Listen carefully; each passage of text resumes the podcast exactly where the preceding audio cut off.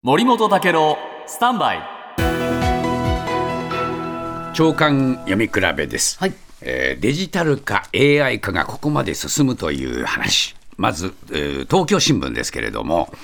電装あのエンジン部品などを作っている会社ですけれどもここのですね国内の全工場の生産部門で働く社員一人一人に、えーもう1台ずつデジタル端末を支給すると、はい。えー作業の効率化、技術の伝承につなげようということですが、えー23年度中に全2万2000人に1人ずつ行き渡るようにする。すごいでしょ、えー製造現場でこれだけ大規模に導入するのは国内メーカーでは異例だということで、将来は世界のグループ全工場の社員に端末をみんな持たす、こういう話になってます。で、これどういうことかというとですね、部品によっては数年に一度しか作らない旧型もあるそうです。ところがですね、ベテランの技術が若手に、えー見せられるような機会っていうのは、えー限られてしまうのが現実なんですけれども、動画で共有すると、その手順とかコツが確認できる。で、撮影された勤続40年のベテランの方もですね、えー動画ならば、えー何度も実際の作業を見せなくても済むから楽だ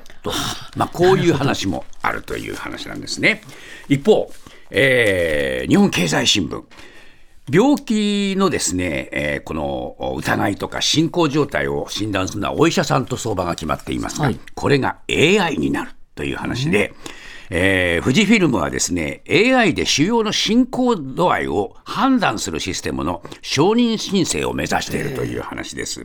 で患者の腫瘍の画像から、えー疾患の進行度合いを判断するという AI の開発で、えー正しく診断できる確率は80%お医者さんらによる正解率を10ポイントも上回ったということでこれからは AI が、えー疾病の度合いを判断するという時代になって医師不足を助けるということにもつながるそうです。